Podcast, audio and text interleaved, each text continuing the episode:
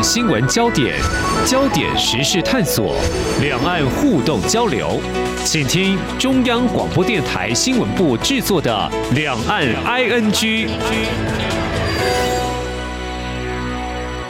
听众朋友，您好，我是黄丽杰，欢迎收听《两岸 ING》节目。刚走过二零二三年，新的一年。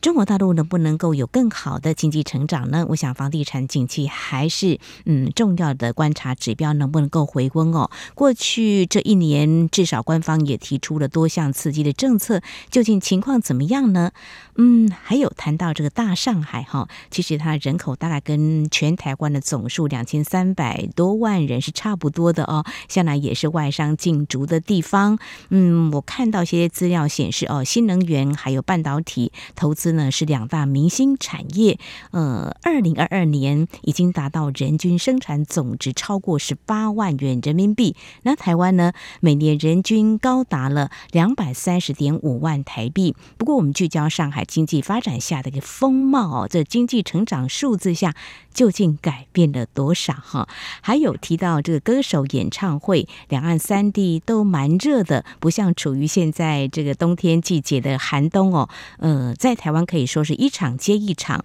嗯，最近我的家人也正想抢三月份在香港的某一场演唱会的票。那除了这个大型演唱会，其实还有独立音乐。今天我们会来谈哦，上海究竟情况怎么样？我们连线访问中央社驻上海记者吴博伟，请他带给我们第一手采访观察。欢迎博伟，你好，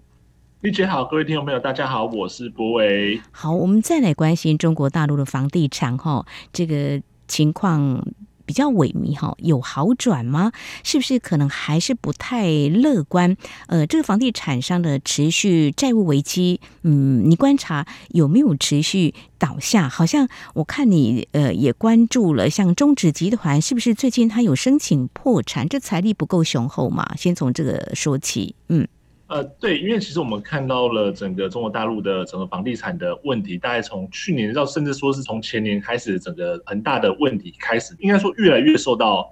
大家的关注嘛。那的确，呃，整个房地产的市场的动荡的时候，直接影响到就是，因为我们之前都会说，可能很多人会说，哎，房地产可能是作为经济的火车头。那中国大陆的确是有很长一段时间，经济的这样整个呃拉抬这个动能，房地产它里面是其中一个很重要的一个。动力一个产业嘛，所以其实大概这一两年来，我们看到的说，哎，房地产的这样整个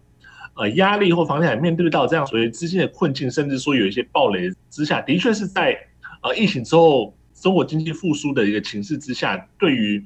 呃中国大陆的这些经济其实造成蛮大一些压力啊。所以其实我们也看到的是说，哎，其实这么多的问题，中国大陆政府其实也都会想要去哎找出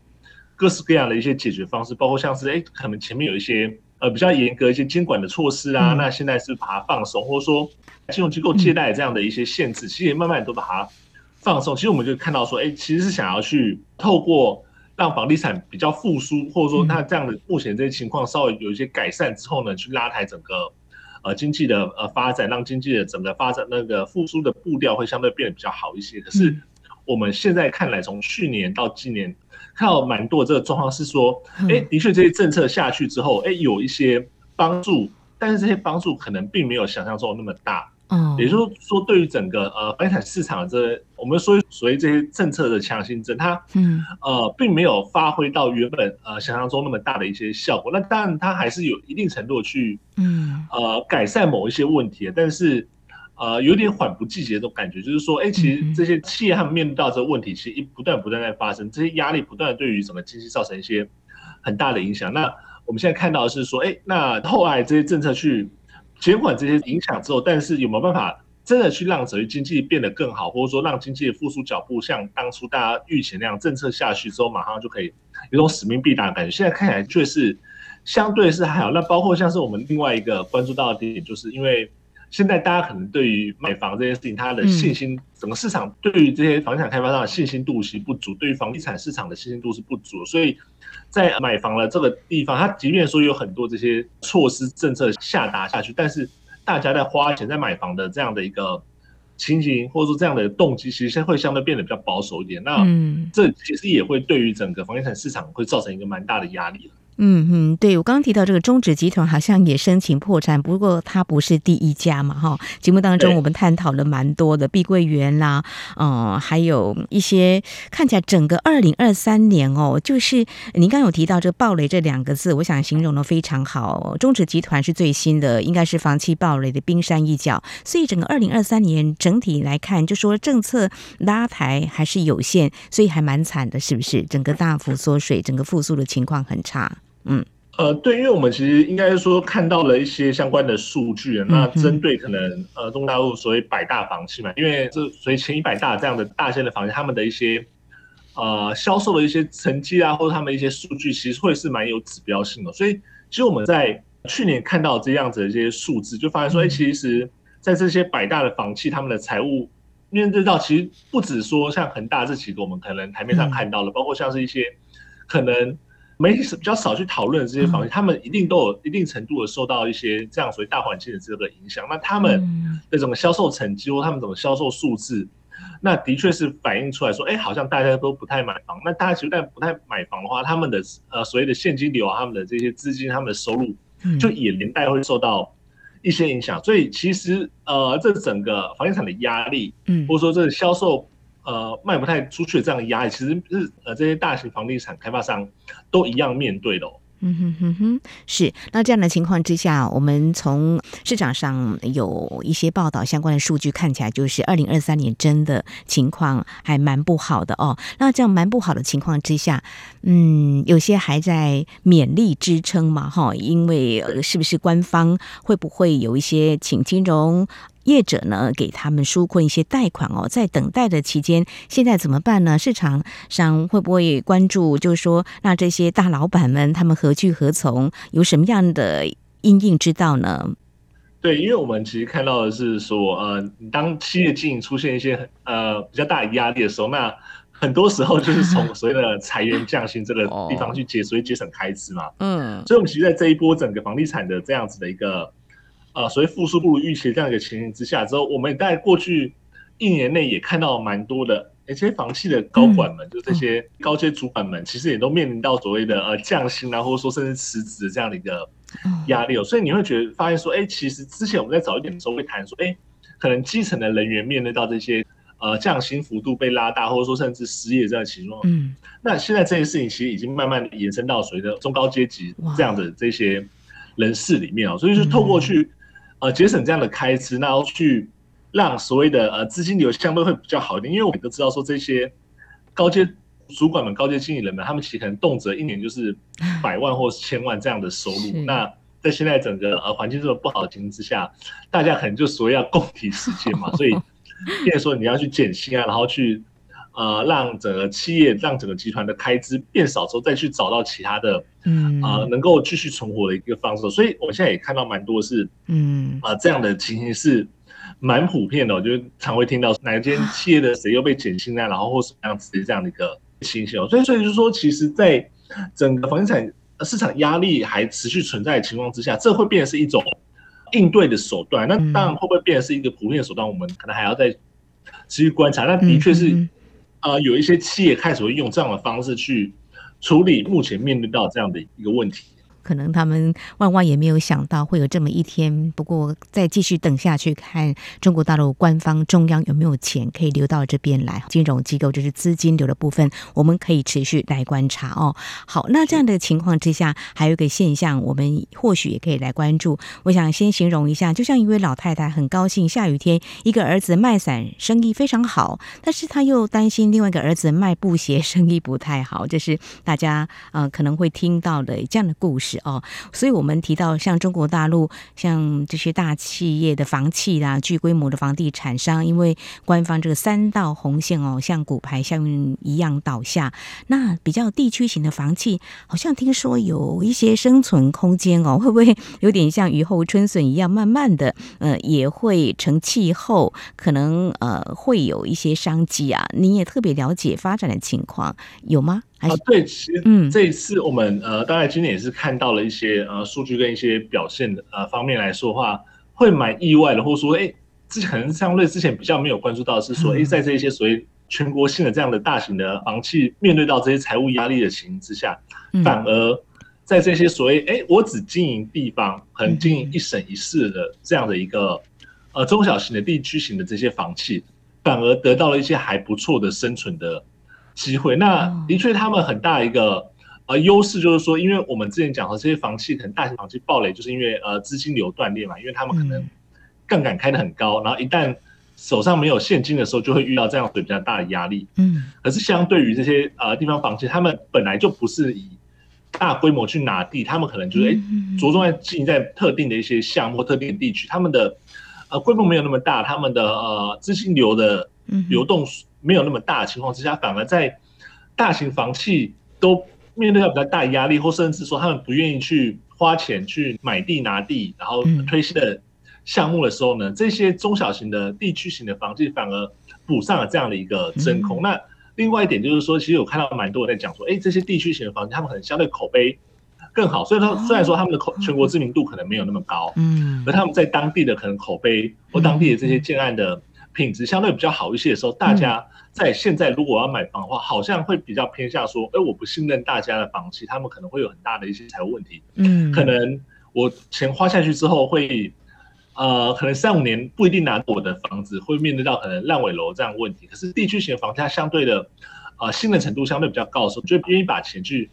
呃，投资在这些比较呃中小型的这些房企，然后，呃，带动这些房企的这些发展。所以我们在这一波里面看到的是说，这些中小型的地方型的房企，反而他们的存活的方式，或者说他们面对到的压力，相对没有。大型房企这么大，所以他们反而得到一个还不错的一个发展的契机。嗯哼，我们说这个风水轮流转，不如说，其实呃，在这一波又一波的这个房地产商的债务危机，其实大家都上了一课。中国大陆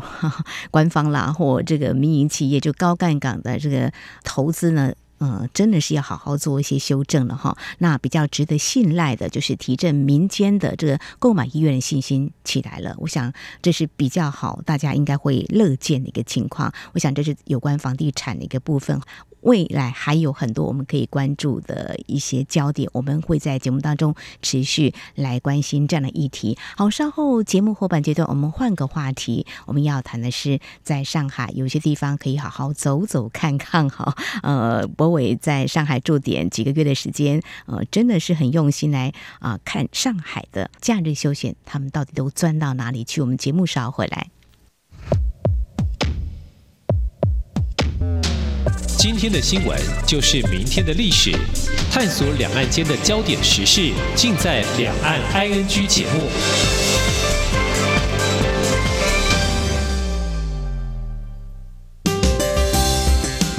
台湾即将在一月十三号举行第十六任总统、副总统暨第十一届立法委员选举，台湾民众手中的每一票都攸关台湾的未来，甚至也牵动了世界局势的变化。一月十三号下午五点到晚间十点，央广将直播五个小时的开票影音特别节目，邀请五位学者及时观察开票结果，并且解析选后的台湾政局、对外关系与两岸情势的发展。欢迎中短波的听友使用央广网站或是以下三个频率收听：九六六零千赫、六一八零千赫、九六八零千赫。您也可以透过脸书的粉砖以及 YouTube 频道 RTI 中央广播电台收看全程的直播。央广邀请您一同关注这场大选，一月十三号下午五点，请锁定央广频道。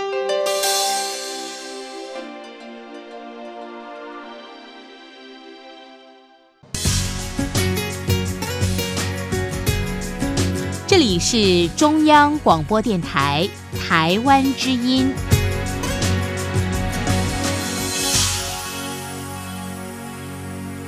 这里是中央广播电台，听众朋友继续收听的节目《两岸 ING》。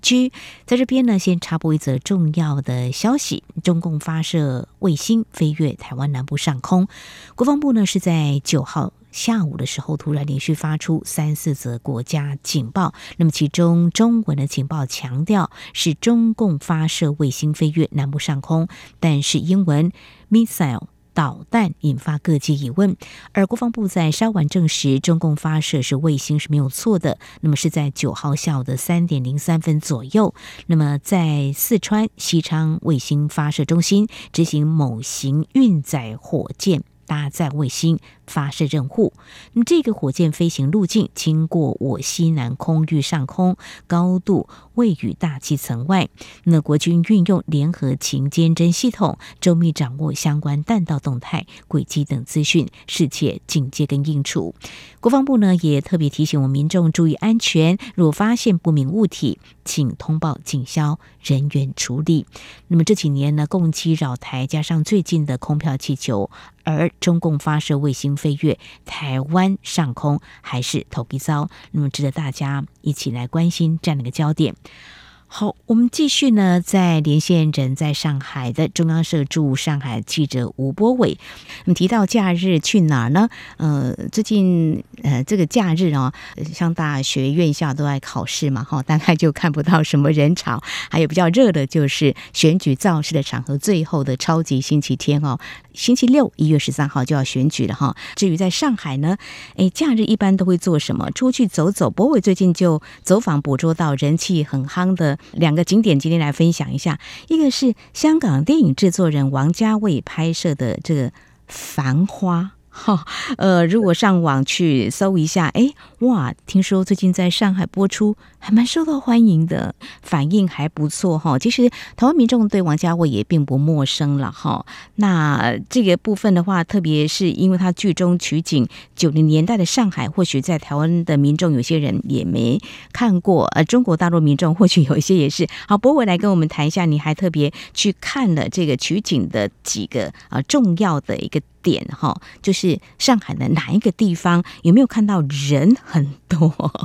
嗯呃，对，因为其实刚刚我们讲这部呃王家卫他的新片就是电视剧是《繁花》，那他是在去年年底的时候在中国大陆这边的电视上面呃播映的哦。嗯。那呃，其实大概现在算起来，大概就是在上映一周左右而已。那呃，的确在中国大陆这边引起了蛮大的的一些讨论。嗯。那他这样的这些讨论，其实他带动了就是戏外的这些拍摄地啊，或者说这些故事背景的。呃，地方的这些人潮，因为他其实这部是以呃上海九零年代上海为背景，那去叙述所谓上海当时上海商界的一些呃状况，然后就讲说，哎，其实当时上海的这种商界很繁华，然后他们呃在商场上面这些尔虞我诈，然后为了就是往上爬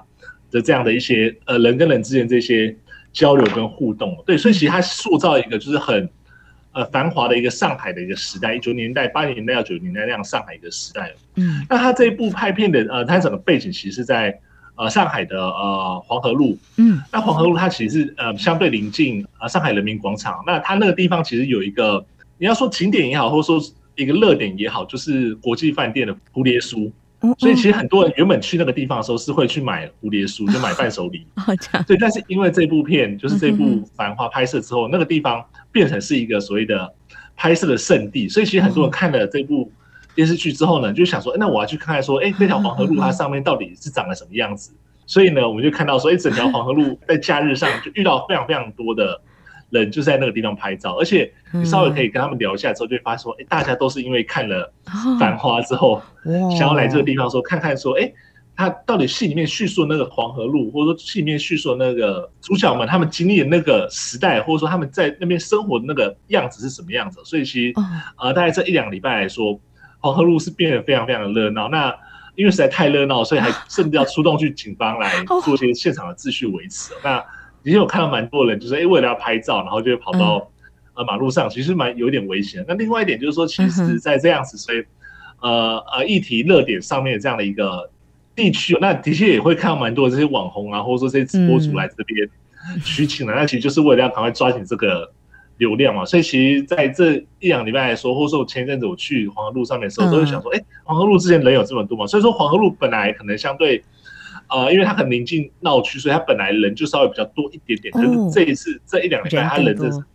变得更多，然后到一个多到一个夸张的一个地步。哇，这个繁花果真受到中国大陆民众的欢迎了哈！所以就你在那边看，不仅是年轻人，还是说什么你样年纪都会去呃这个地方去走走看看啊？看起来是。对他整个年龄层，我觉得其实蛮广的。就是说，有的、哦、呃年轻人其实会去看嘛，因为可能嗯，看的戏剧。那有的可能年纪比较大的，他就是哎想要去重温，所以当时整个上海热闹，嗯、或者说整个黄河路上面这样的一个热闹的过往，嗯、所以其实有看到稍微年纪比较大一点的这些长辈们也会去看。所以其实，在那个地方真的是各个年龄层的人都看得到啊。哇，好，那另外我们一个地点，我也请博伟带我们去。我们是要想象听众朋友哈，如果有去过的话，大概也会更有感觉。就是要去看这相当有人气的这位呃香港电影制作人陈可辛哦。其实他曾经以这个《如果爱》获得我们台湾第四十三届金马奖最佳导演。其实他在香港也获得香港电影金像奖很多奖项的肯定哦。听说呃有新片要。在上海开拍，你也特别去看了一下哈，是不是为眼先轰动啊？嗯，位在哪里啊？呃、对，嗯，它其实是在呃上海一处叫乍浦路的地方。那它呃这部片它其实目前还没有正式的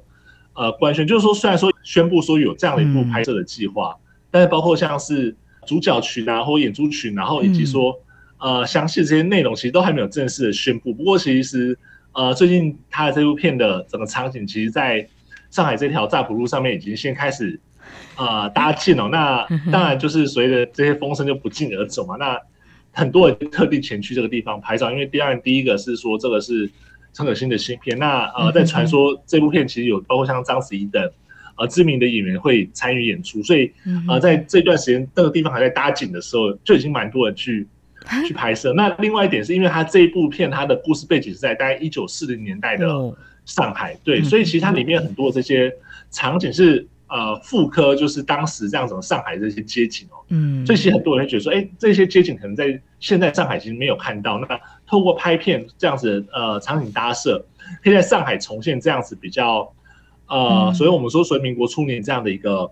呃风貌的这些街景呢，就蛮多人真的会跑去那边。嗯啊，打卡人拍照，其实就跟我们刚刚讲的黄河路一样，因为很多人觉得说，哎、欸，这个地方可能有流量，所以很多的网红啊，很多的直播主也跑去拍。嗯、那当然，你在网络上面这个东西讨论度很高的时候，也会有一般人想说，那我想去看看说，到底现场这个景大人是什么样子啊？那以及说这部片它可能拍摄出来的感觉会是什么样子？那甚至说我在现场还有看到有人就真的是打扮成比较像是穿着民国初年那样子的。服饰，然后在那个地方去拍照，因为人家已经现成帮你搭好一个那个时代的 的景了嘛，所以你就穿着衣服去那个地方，就会很有那样子。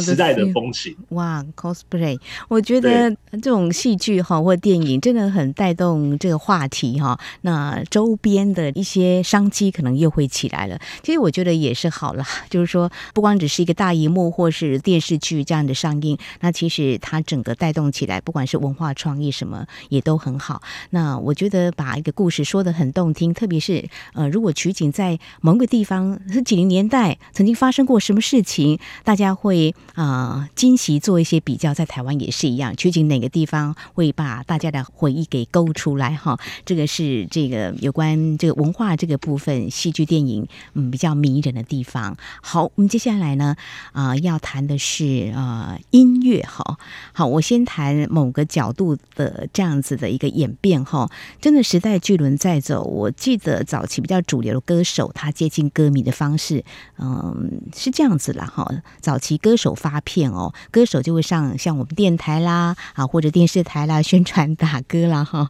或者在唱片行哈或百货公司门口举办这个签名会哈，累积多年之后才会呃开一个大型的演唱会。那么现在呢，我看很多歌手一发片就开大型的签唱会。那至于不管有没有对外发片哦，其实歌手还有蛮多的舞台的哈，像台湾的一些 pop。啊，我想就独立音乐，现在台湾也有一些歌手也变得很主流，像陈绮贞就是独立音乐的哈。那以前彭佳慧还没有发片的时候，也都是在 pub 演唱的哈。好，谈到这独立音乐这个听团的文化，在台湾其实还蛮风行，上海好像也是哈。博伟还特别去观察了这个当下的年轻人 他们 这种听团的这个文化，嗯，可不可以来分享一下？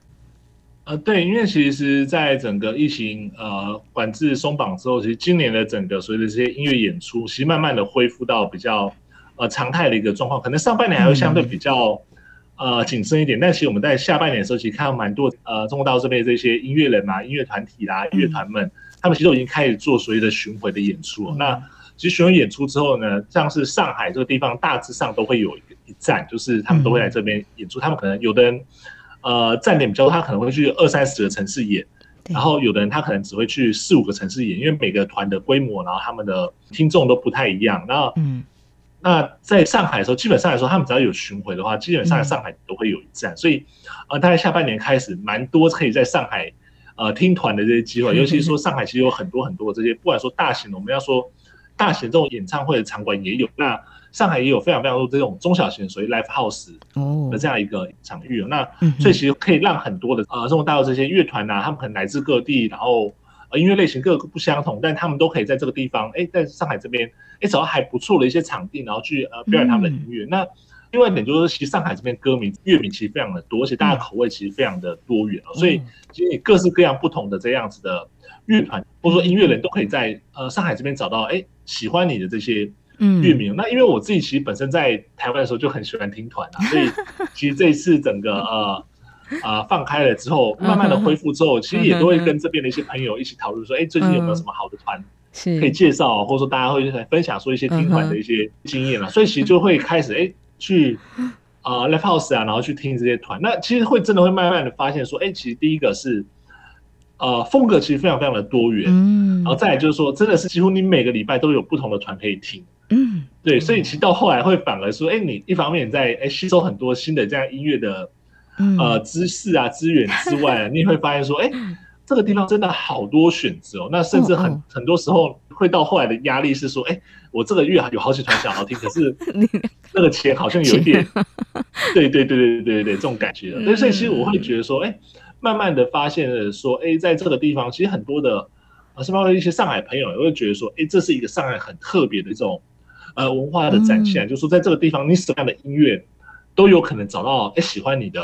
受众，然后这些乐团都可以在上海开他们的 live house，在 live house 表演，嗯、然后甚至说收获很大一群这样所谓的粉丝群体。哇，我觉得这个上海也是整个非常的活跃哈，在这个呃音乐这个部分哈，其实因为也是在四五年前嘛，刚好到上海去短暂的旅游两三天，就看到哦，台湾的歌手哦在那边开唱，其实很正常啦。如果我们在台湾哦，诶，看到某位歌手好像最近没有什么消息，可是你。仔细再去搜一下哦，原来他最近在啊中国大陆开了好几场的这个演唱会哈，就是两岸三地哈，我们歌手都非常活跃，好像比较这个产业的景气有点冷飕飕，它是非常热了哈，大家还是蛮捧场的，所以呃，你去感受一些呃 live house 这些演唱，是不是都人都很多？年轻人都觉得花钱不手软，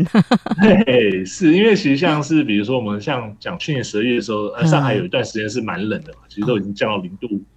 以下。但是你在整个 live house 的现场的话，你是会感受到歌迷那些热力，以及说整个乐团想要炒热那样的气氛。所以其实反而在现场的时候，你会觉得说，哦，其实现场很暖和，而且因为很多的那种场地，稍微算一下，可能都是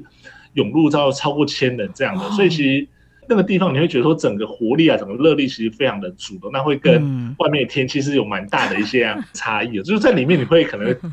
呃唱啊或者唱跳到流汗嘛，和外面就是冷飕飕这样子。好，这是年轻人的兴趣跟休闲哈，那跟这个就业找工作是不太一样的哈，了解生活的一面哈。好，我在想，如果把台湾的这个目前选举的氛围。套上在这个 live house 来这边宣传，也许效果会蛮好的。因为台湾这两天就有这个立委候选人哦，他举办这个摇滚的演唱会造势，真的有别于传统谈政见催票模式，因为他啊比较属于年轻世代的，蛮有意思。这是台湾的选举，还有我们看到上海的这个听团仔哈，嗯，非常有意思。非常谢谢博伟带给我们上海年轻人喜欢这个听团哦，只要呢这口袋够深的话，可以每团每团。